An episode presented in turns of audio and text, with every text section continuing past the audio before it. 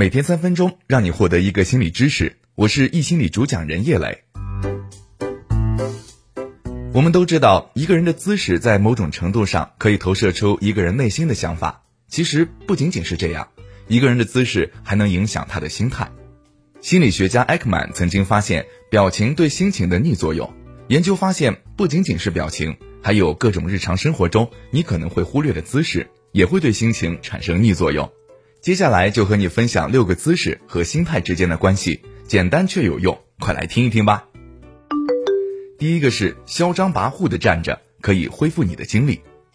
卡尼在二零一零年时研究发现，舒展身体、打开手臂、展开大腿，站上一分钟，能够让自己恢复精力。第二个姿势是绷紧肌肉，可以增强你的意志力。五项研究发现，当我们紧绷肌肉的时候，我们能够更好的抵御疼痛。分散注意力，甚至是抵挡美食的诱惑。所以下一次你需要戒烟或者拒绝一块蛋糕时，可以尝试着紧握拳头，收紧肱二头肌，或者手中紧握一支笔。第三个姿势是双手抱臂，可以提高你的耐力。如果我们被一个问题卡住，需要耐力，这时候不如做出双手抱臂的姿势。心理学家 Friedman 研究发现，处于这个姿势的小伙伴，坚持玩字谜游戏的时长是一般人的两倍。而且他们的正确率也更高。第四个姿势很舒服，躺下身来可以激活你的顿悟。顿悟是苦苦思考一个问题很久后，突然找到解决方法的时刻。当我们苦思冥想一个问题，总找不到灵感的时候，躺下来，也许能让我们更快的找到解决方案。第五个姿势呢，就更舒服了，打个小盹儿可以提高你的作业水平。